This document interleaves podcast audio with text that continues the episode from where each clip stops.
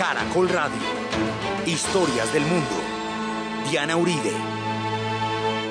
Buenas, les invitamos a los oyentes de Caracol que quieran ponerse en contacto con los programas, llamar al 268-6797, 268-6797 o escribir al email de auribe.com, diauribe.com, página web www.casadelahistoria.org, www.casadelahistoria.org, Twitter, arroba C al piso Casa de la Historia y al Facebook también. Hoy vamos a ver, vamos a continuar con el reparto del África, la conferencia de Berlín, el Sebelle, como voy yo.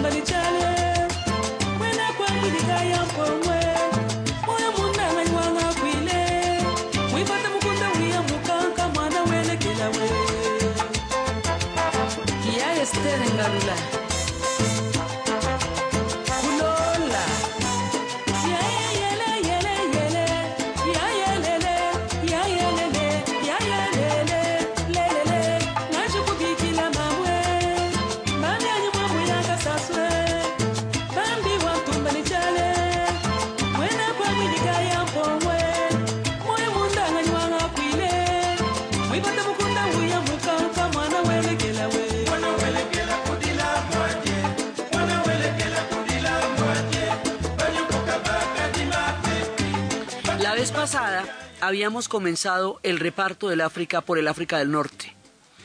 Y habíamos empezado con, una, con el Congreso de Berlín.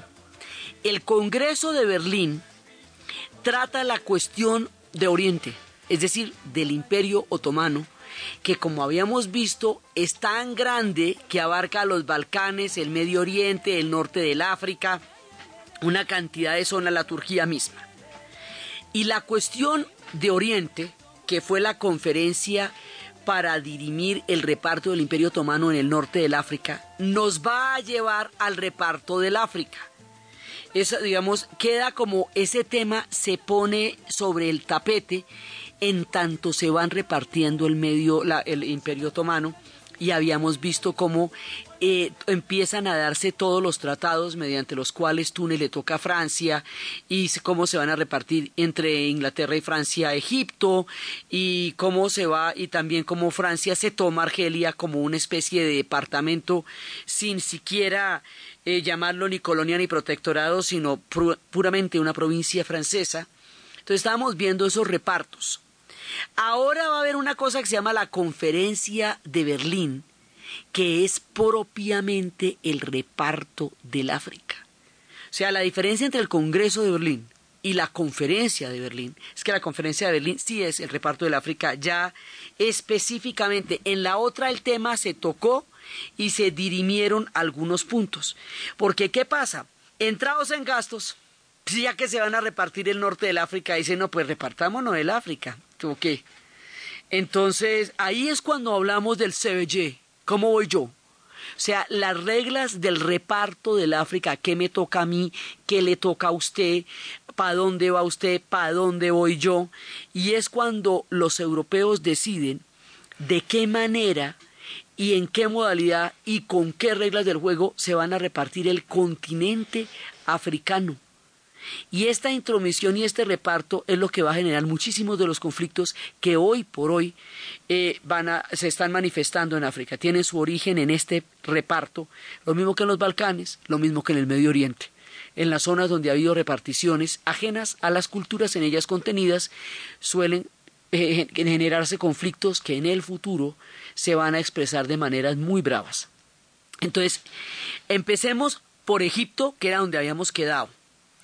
Quedamos en que Egipto, primero que todo, los franceses habían empezado a construir el canal del Suez a pedido de los egipcios y que en el, en el proceso de la construcción del canal los egipcios se arruinaron.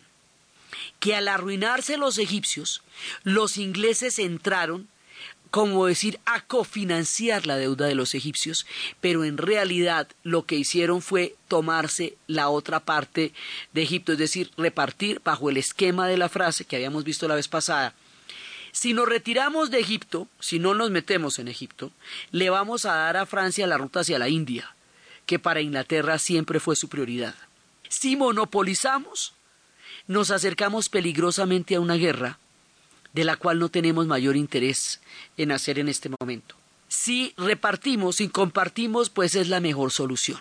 O sea, del abogado el sombrero y del sombrero la cinta. En vista de que los franceses se les adelantaron con la construcción del canal del Suez, entonces los ingleses van a ver cómo es que ellos aseguran su presencia allá. Entonces lo hacen a través de una maniobra financiera y es que ante la quiebra de los egipcios y la búsqueda, los acreedores pidiendo todo el tiempo el pago de la deuda, los egipcios quedan subordinados a los ingleses por la vía del pago de la deuda de la cofinanciación de la construcción del canal. Esa es la entrada. Entonces resulta que esta situación es sumamente desventajosa para los egipcios, porque ellos pidieron que les hicieran un canal y el canal se hizo, pero no para beneficiarlos a ellos porque al estar los ingleses y los franceses repartiéndose las ganancias del canal, los egipcios quedan subordinados. Y eso es lo que los va a volver a ellos una especie, digamos, una especie de protectorado, cuando lo que ellos estaban buscando era soberanía y prosperidad. O sea, esto es una cosa completamente distinta a lo que los egipcios querían.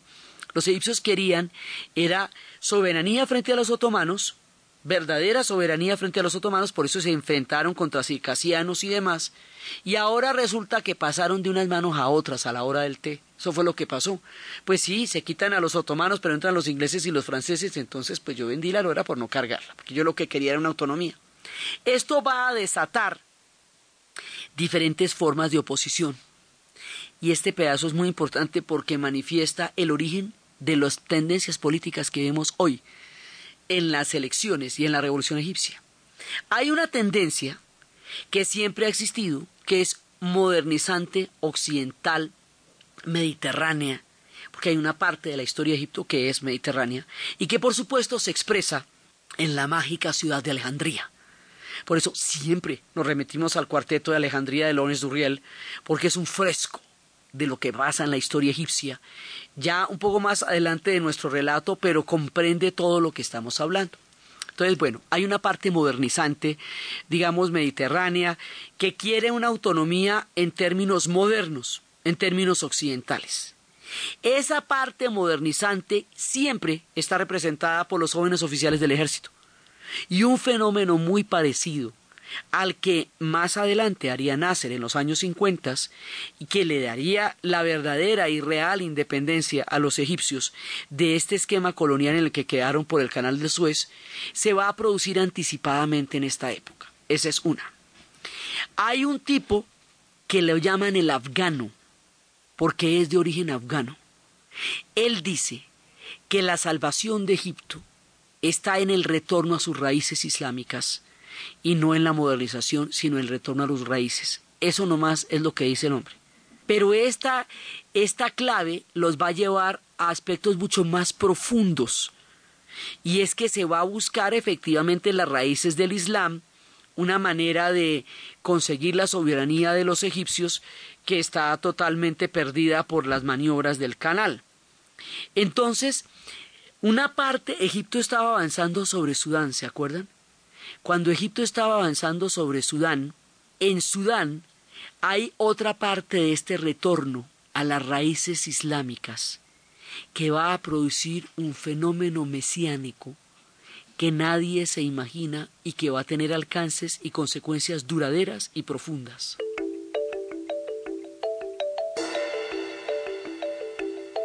La historia del mundo en Caracol Radio.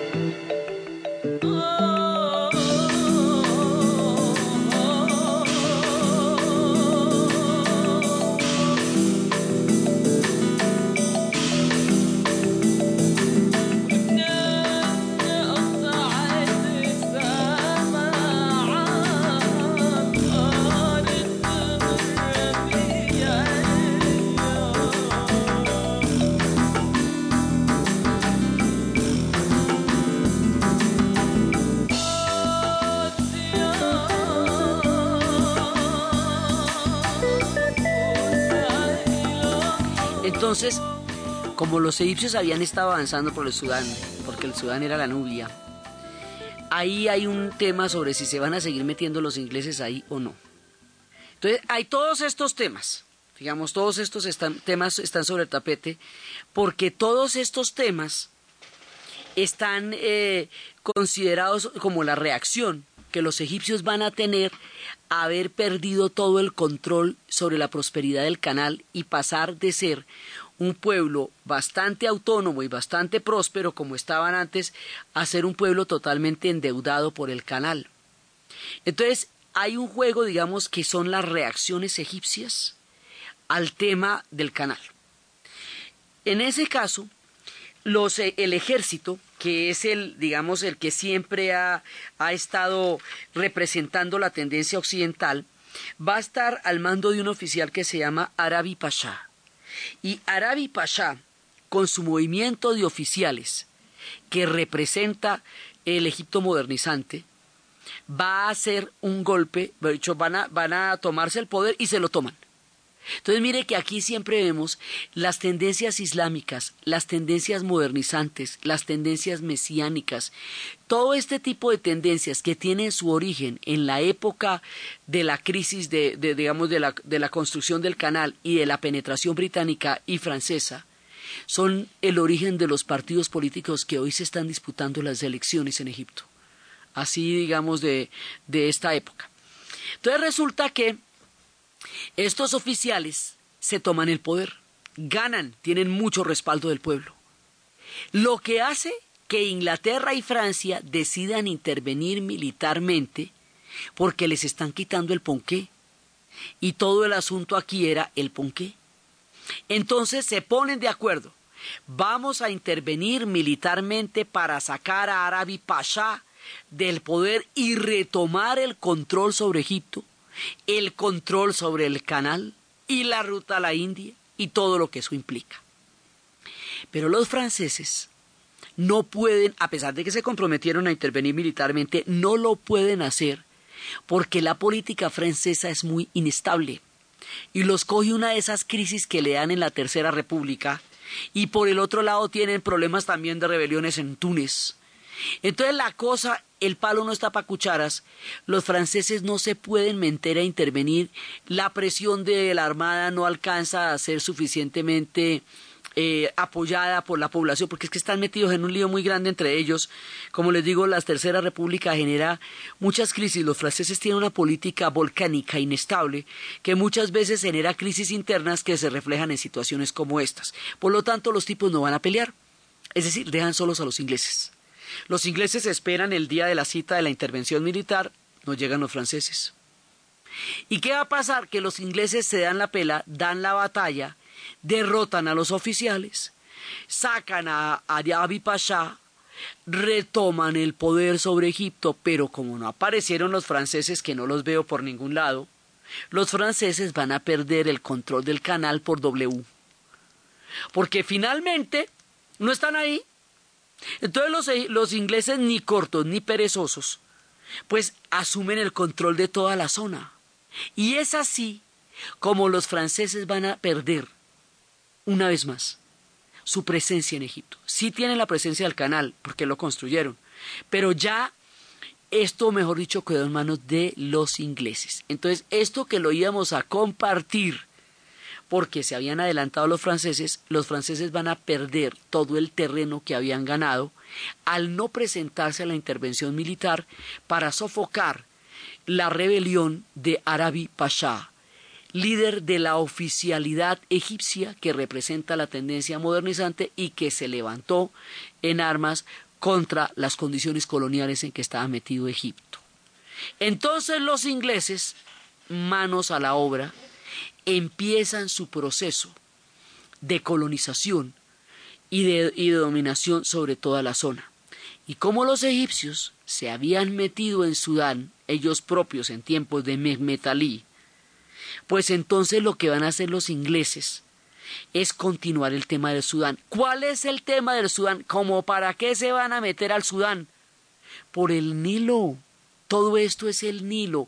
El reparto del África está determinado por los grandes ríos, por el Nilo, por el Congo, por el Níger, por todos los grandes ríos, por el, por el Limpopo, por todos los grandes ríos es que va el reparto, porque no había carreteras y no había aviación. Entonces usted no se puede meter sino navegando. Entonces el tema del Nilo se vuelve el tema de los ingleses. Y el Nilo es el Sudán, eso es, el, eso es la Nubia, eso es el Bajo Nilo. Termine el Alto Nilo, perdón. Termine donde termine el Nilo, que nadie sabe dónde va a terminar el Nilo, pero termine donde termine esa de los ingleses, de una vez les voy contando. Entonces, esto nos va a llevar a un sitio estratégico que se llama Jartum, que es donde se unen el Nilo Blanco y el Nilo Azul. Por eso es que Jartum, capital de Sudán, va a convertirse en una ciudad clave en todo este tema. Entonces resulta que hay quienes dicen que no tiene caso meterse más adentro del Sudán, porque ya Inglaterra se acerca peligrosamente a la situación de no poder dominar todo lo que está conquistando. Y hay quienes dicen que ya metidos ahí, el Nilo es el objetivo de los ingleses. Y finalmente van a ganar los que dicen que el Nilo es el objetivo de los ingleses. Entonces siguen avanzando. Y ahí nos encontramos con la otra parte del tema. El afgano había dicho que Egipto y que esta zona solamente se podía salvar en la medida en que retornara a sus eh, raíces islámicas. En el Sudán que ya está debajo del desierto del Sahara. Recordemos al principio del relato que los árabes llamaban a los negros, o sea, a los habitantes del sur, del, de los subsaharianos, sudaneses, que Sudán significa negro en árabe. Entonces, el Sudán es por excelencia el país con esta denominación. Su arquitectura va a ser una arquitectura que se va a extender por todo el Sahel. Tanto que la arquitectura que se encuentra en Mali, que está al otro lado de esta historia, es arquitectura sudanesa y Mali después se llamaría por esto mismo el Sudán francés, que es cuando los franceses reclamen lo suyo por el lado de Senegal, que fue por donde ellos se han metido. Entonces, resulta que ahí va a surgir una figura mesiánica, tanto el Islam como el judaísmo tienen la idea de un Mesías, que va inclusive los budistas también esperan el quinto Buda, pero el Islam y el judaísmo tienen la idea de un Mesías. Los judíos están esperando el Mesías y los islámicos también. Entonces hay un personaje que tiene todas las características de un Mesías, que vivió en una isla que tiene todas las características físicas para reconocer al Mesías, que va a desatar un misticismo absolutamente poderoso en una tierra de suyo mística, de suyo comprometida con la espiritualidad, que va a tener un discurso eh, un, poco contra lo, ah, un poco digamos contra los ricos y los, y los y los opresores, pero que va a ser un discurso fundamentalmente religioso en las zonas donde la religión tiene más fuerza que es en el desierto.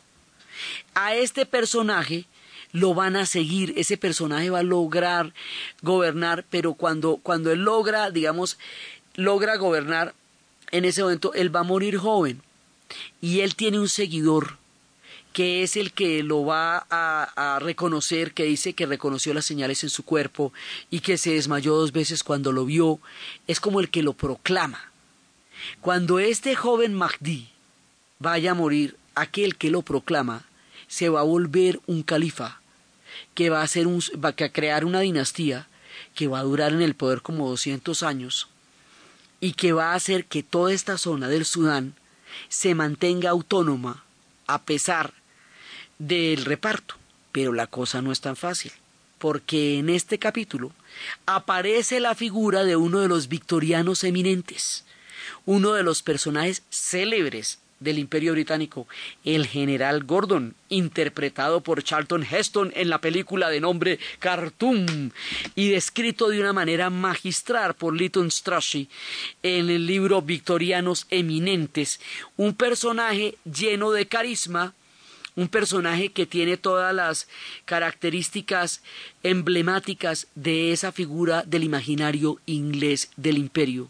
Y este tipo se va a encontrar con este proyecto mesiánico y va a ser parte de todo este entretejido de la historia entre los británicos y el Mesías.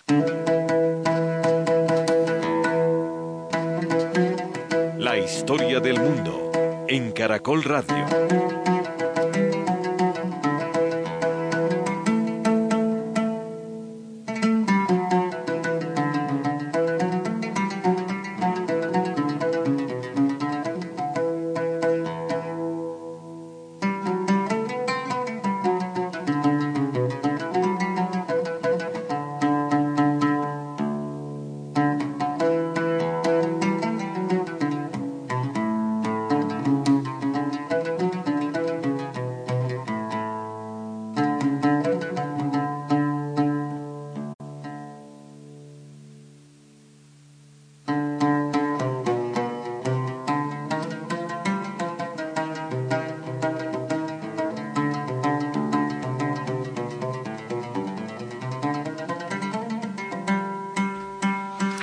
Hay una figura que enlaza todas estas historias. Era un gobernante de Egipto que se llamaba el Gedive Ismael. Y el Gedive Ismael va a gobernar con la ayuda de Gordon. O sea, Gordon, Gordon es un personaje eh, de origen escocés, eh, de padres ingleses, que estuvo en China, en la llegada de los ingleses a la China, que estuvo en muchas partes, que fue de un lado al otro, que era un personaje místico, que andaba por ahí con la Biblia, que solo le hacía caso a la hermana, cuya única debilidad era el alcoholismo, eh, un personaje totalmente emblemático de lo que eran los victorianos de la época. Este personaje, al que lo precede una leyenda, va a estar eh, gobernando con el Jedive Ismael en Egipto, en el momento en que los ingleses están tomando el Sudán y el Egipto.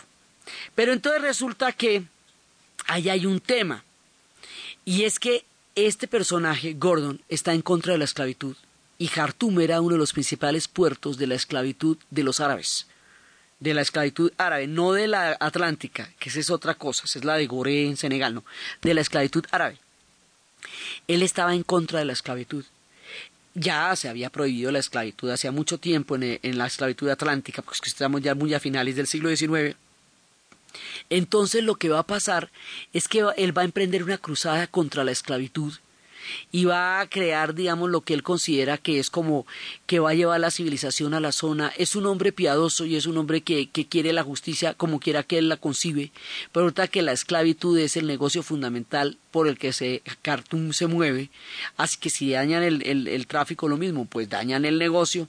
Entonces, este personaje, con su idea modernizadora y antiesclavista, choca con las características que había de la gente de Jartum por un lado.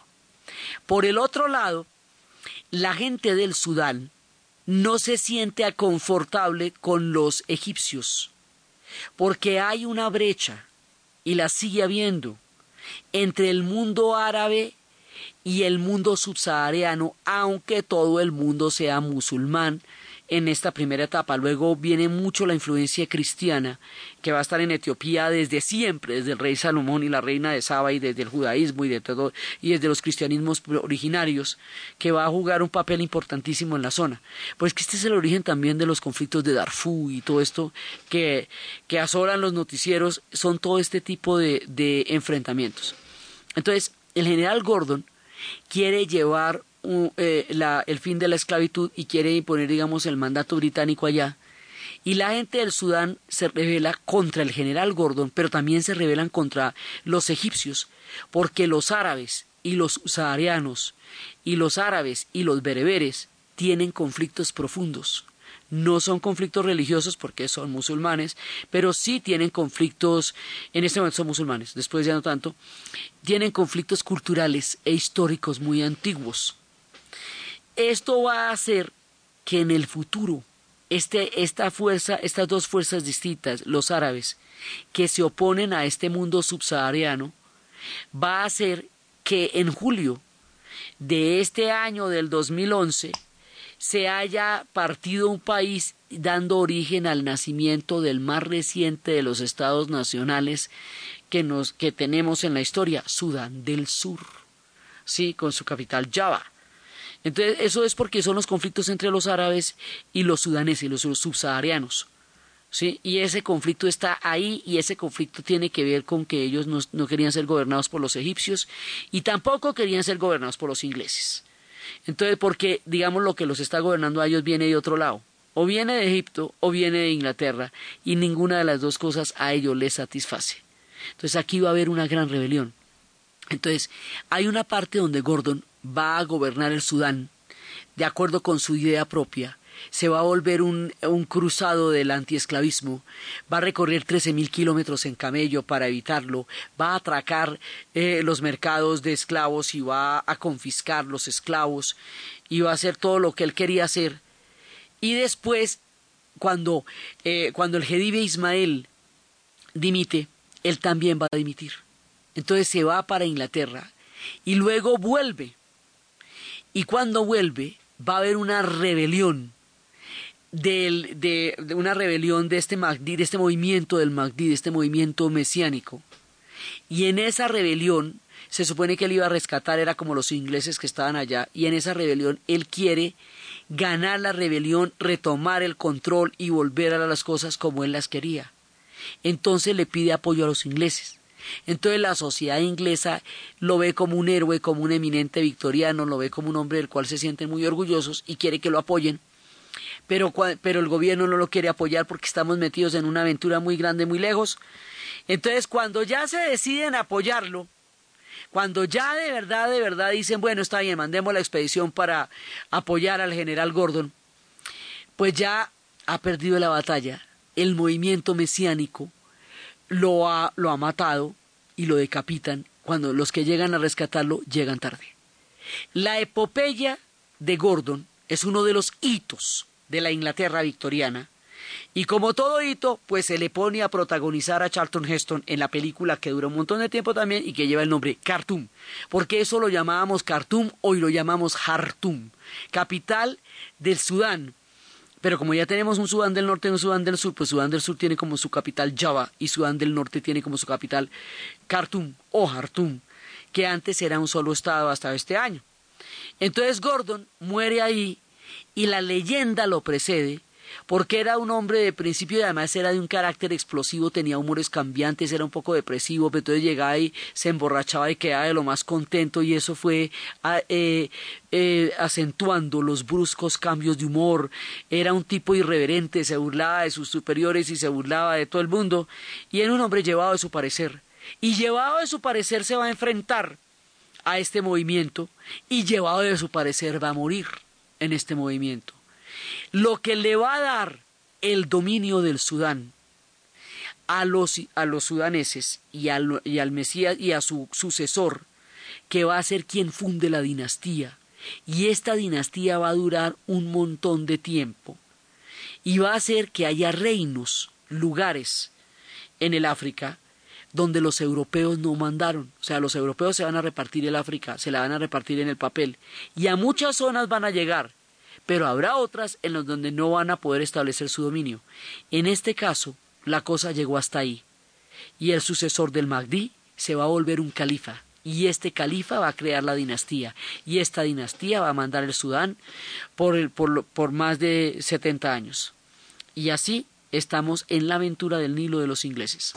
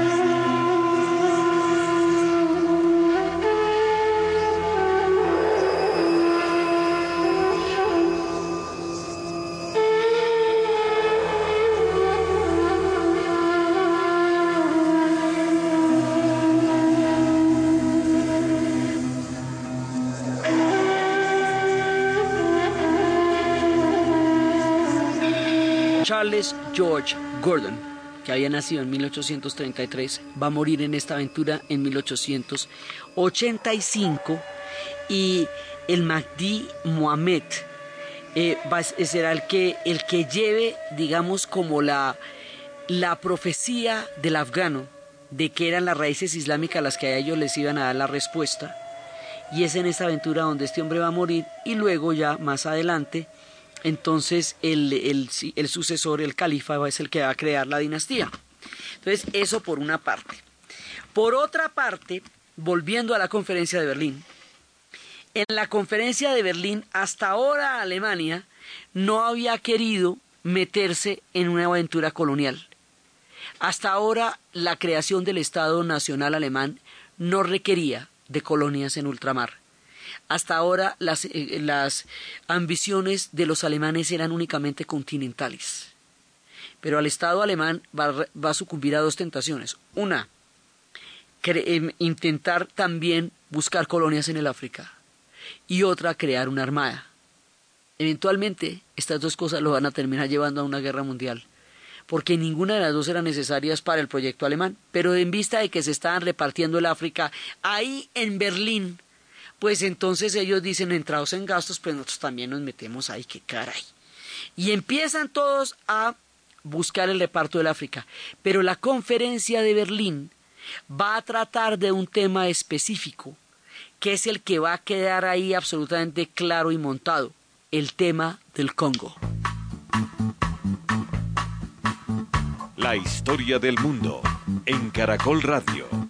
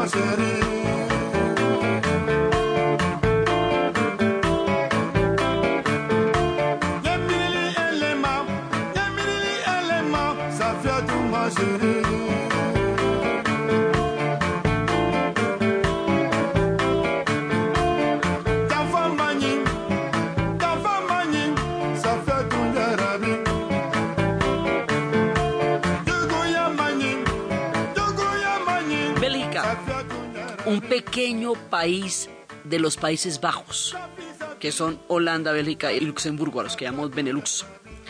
Bélgica como país, como pequeño país, Bélgica que está dividida entre balones y flamencos, que habla dos idiomas, uno descendiente del holandés y el otro que es el francés. Bélgica que es un país en ese momento fuerte, eh, con una gran plaza, la plaza más bonita de Europa. Bélgica no está interesada particularmente en meterse en este tema colonial como Estado Nacional Bélgica. Pero Bélgica tiene un rey que se llama Leopoldo. Y Leopoldo sí, a título personal, por eso hacemos el énfasis en el CBY, quiere meterse en un proyecto que se llama el proyecto del Congo. A partir del río Congo, razón por la cual hemos estado escuchando esta música, y si se les parece muchísimo a la salsa, es porque la mayoría de la gente que va para Cuba y va para, que va a ser llevada a Cuba y que va a ser llevada a Palenque es Congo. Es otra de nuestras grandes raíces. Entonces resulta que Leopoldo se inventa un hechizo, un engaño. Leopoldo dice que él quiere hacer es como una empresa como una empresa que, eh, que libere de la esclavitud y que se oponga ferozmente a cualquier vestigio de esclavitud que haya en el Congo y que mm, va a ser es un, un lugar de progreso y de civilización. Detrás del reparto del África hay un destino manifiesto. Los europeos van a creer que están avalados para hacer cualquier cosa que hagan porque son portadores de una civilización que para ellos se opone a la barbarie que es la forma como los africanos han vivido durante siglos. Y esto es muy importante porque ellos, en, digamos, por eso, se sienten con, la, con el permiso para hacer cualquier cosa. Y hay que ver las cosas que hicieron allá. Toda crueldad está justificada con el tema del destino manifiesto. Entonces, lo que presenta Leopoldo es un proyecto en la conferencia de Berlín para que le den a él un territorio de dos millones de kilómetros cuadrados, que es el Congo, y que se lo, le den a él la concesión, no a Bélgica, a él, a Leopoldo a título personal, como que fuera una finca de él, pero del tamaño de Colombia. ¿Sí? Entonces, los portugueses habían estado allá porque los portugueses estuvieron en todas partes. O sea, no hay un lugar donde no estuvieron los portugueses porque como fueron los primeros, le dieron la vuelta a todo, montaron el tráfico de esclavos, navegaron por todos lados, entonces por ahí estuvieron los portugueses. Entonces, como los franceses están ahí a la vera de todos estos repartos, va a haber otro personaje que se llama Bras, que es un aventurero, esos así, y entonces mm, a Bras le van a dar una parte del Congo, que es la que sale a la costa, que es el Congo francés, cuya capital por Bras es Brazzaville. Y a Leopoldo le van a dar el Congo grande, el Congo central, que hoy por hoy se llama República del Congo, cuya capital hoy por hoy es Kinshasa, pero durante mucho tiempo se llamó Leopoldville por Leopoldo. Entonces, con una cláusula que decía que si algún día pasaba algo y ellos llegaban a perder esa zona, eso le iba a quedar a los franceses. Como para que los franceses estuvieran contentos en que tenían una puertica hacia el Gran Congo y un pedazo de Congo costero que les servía muchísimo. ¿Sí? y que originalmente también hayan estado por los portugueses y toda esa mezcla son los congos que le digo que están en Cuba y en Palenque.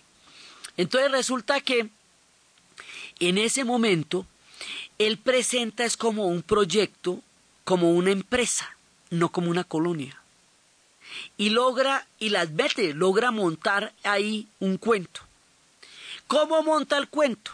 Ahí entra otro personaje que se llama Stanley.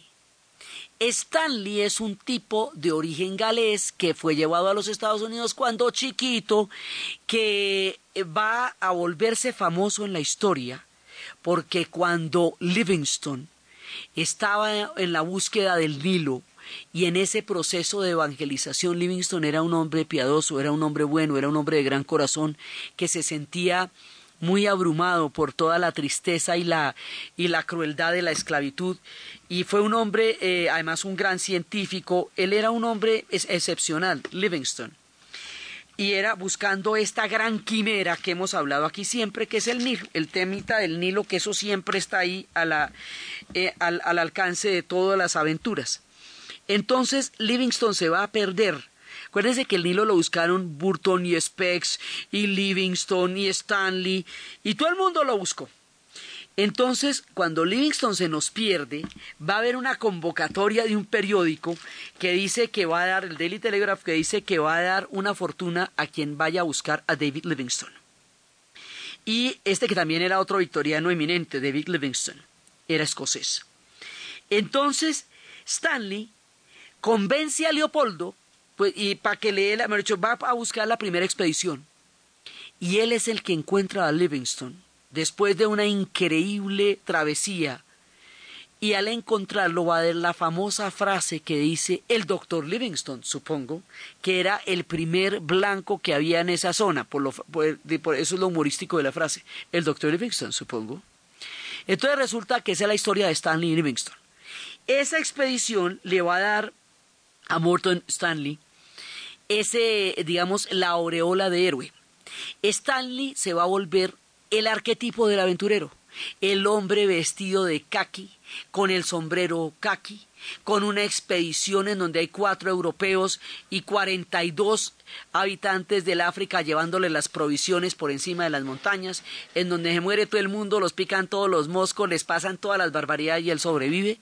Esas imágenes del aventurero imperturbable y audaz que van a hacer al cine y al imaginario victoriano y a las novelas de los europeos del siglo XIX lo que fue a los españoles, la llegada de, Sebastián de Belarcázar, Nicolás de Federman, Jorge Robledo y todo el combo de los que hicieron lo respectivo en estas tierras 500 años antes. Entonces eso va a ser Stanley. Y resulta que Stanley va a ser después de toda su travesía y su encuentro con Livingstone y su inmortalidad por, la, por, por toda la búsqueda del Nilo, va a ser con Leopoldo una sociedad.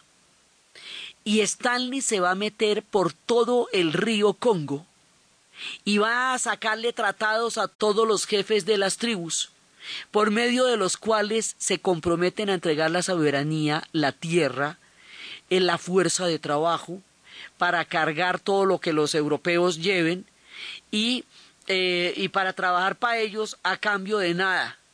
Entonces, porque es que no, no hablan francés, no, no entienden lo que están firmando, firman con un montón de X y eso es un engaño.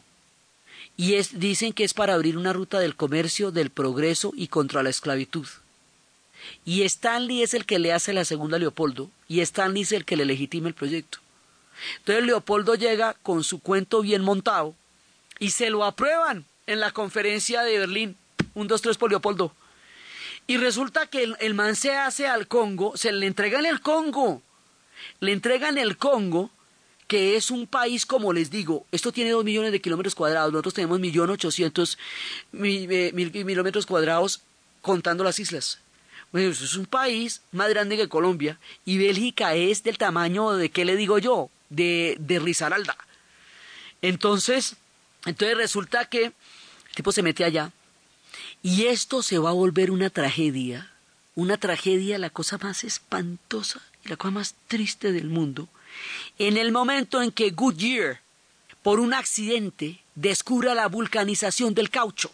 Es decir, que el caucho mezclado con azufre adquiere una característica de dureza y de resistencia, y que otra persona ha descubierto el neumático, y que el caucho y el neumático vayan a ser las llantas del automóvil, y que el automóvil vaya a poderse producir en cadena y que demande una increíble cantidad de caucho.